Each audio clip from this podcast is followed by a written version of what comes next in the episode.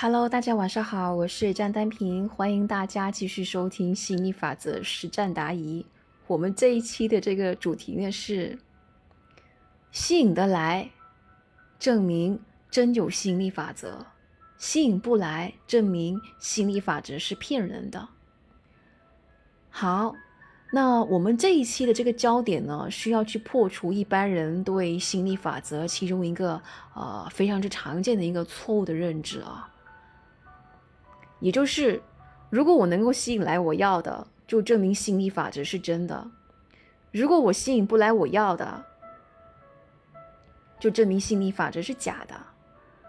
那很明显啊，这样子的一种思维模式呢，是以自己为中心的。但问题是，以自己为中心的思维模式，它是获得正确结论的一个思维模式吗？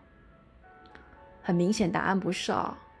那为了这个去检验这项逻辑的话呢，我们一起来拿一个类比的方式来辅助大家一起去思考。我们就拿这个射中靶心来做类比吧。我们先来假设一下啊，射中靶心呢，就等于吸引得到所要；不中靶心，就等于吸引不来所要。好，那这个时候大家可以想象一下啊。呃，现在有两位箭手呢，都站在我们的靶子前方的七十米以外，距离呢是一致的。那 A 箭手呢，他射了一箭，刚好正中靶心。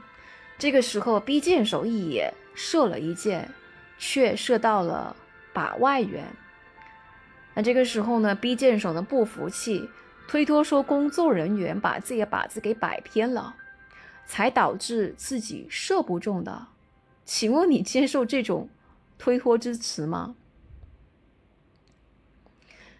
两位箭手同样都在靶子前面的七十米，A 射中靶心是因为他的靶子摆的比较方正，而 B 呢射不中是因为靶子摆偏了，你不觉得很牵强吗？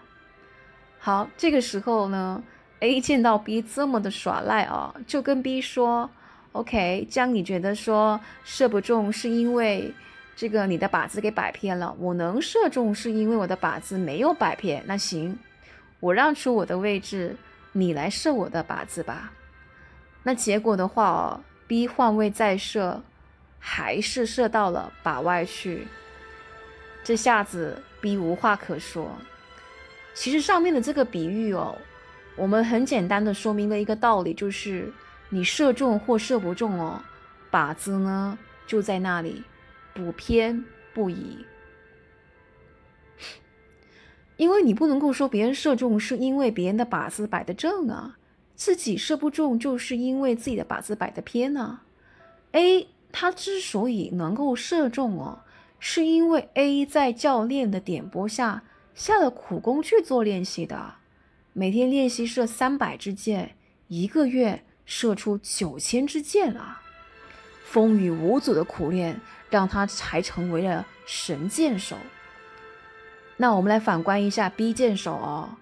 第一，他既没有教练；二，又没有去苦练，偶尔心血来潮的时候练一下，忙的时候或没有心情的时候，就连着好几个月完全不练。遇到不会的地方。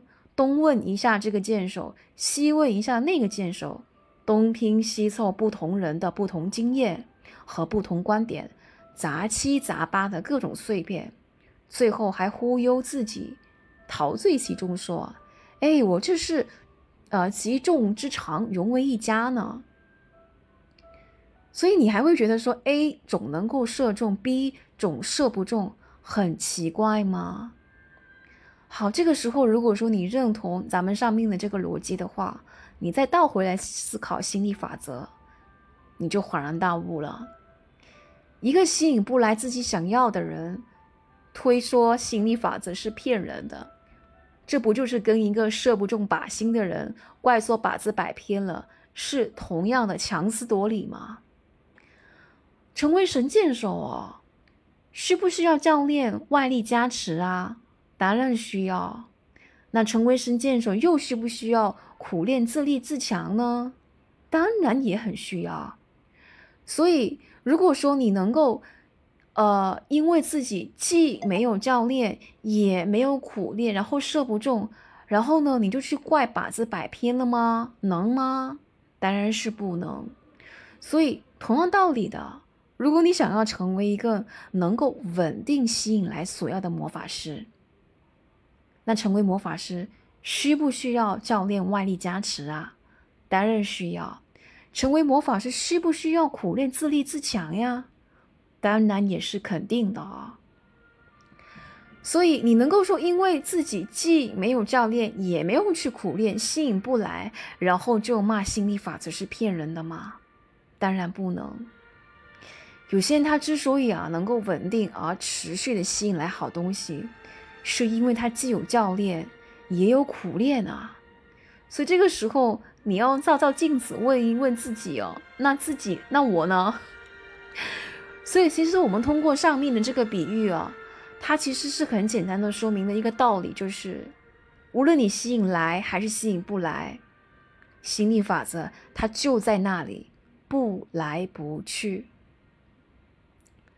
当你要样东西的时候，如果你能够调对频率，并且稳住，直到显化的临界点，你就能得到。当你要样东西，如果你的频率老是对准不要，不相信自己能得到，那你就是得不到。一般的麻瓜以为只有吸引来了才能够证明吸引力法则是真的，而子瑜老师却说，你吸引来或吸引不来，都证明了吸引力法则是真的。你频率对了，你吸引来所要，那就对了嘛。你频率不对，你吸引不来所要，那也就对了嘛。当你的频率时对时不对，你好不容易吸引来了。眼看要到手时又错过了，那就对了嘛。当你的频率对时得到了，频率不对时又失去了，那不就对了吗？当你的频率不对时失去了，频率对时又回来了，那不就对了吗？这个道理哦，就好像一分耕耘它会有五种收获的可能，是同样的道理的。一分耕。一分耕耘，它会有五种收获。第一种是得到，第二种呢是得不到，第三种呢是功败垂成，第四种是得而复失，第五种呢是失而复得。这些哦，都是在证明了吸引力法则，因为它是恒定的，是一贯坚稳的。但是呢，你的频率是动态的，有起有落，所以啊。我们的人生实相和际遇哦，是不断跟着我们的磁场跟频率哦起伏变换，那就对了嘛。你只有从这五种可能性去理解跟认知心理法则，你才会相信心理法则它是真的。呃，不管我吸引到还是吸引不到，不管我功败垂成、得而复失还是失而复得，心理法则就在那里，不来不去。真实不虚。好，那我相信很多的小伙伴听完我这一期的分享啊，一定是受益匪浅的。那如果说你在实践心理法则这个过程当中遇到时灵时不灵，这个使不上力，那欢迎你加入我们一起实操心理法则。呃，你可以去我的个人简介里面啊，可以看到我的这个。个人联系方式，欢迎大家就是联系我。然后呢，我们这一期的这个 分享就先到这里了，我们下期再见，拜拜。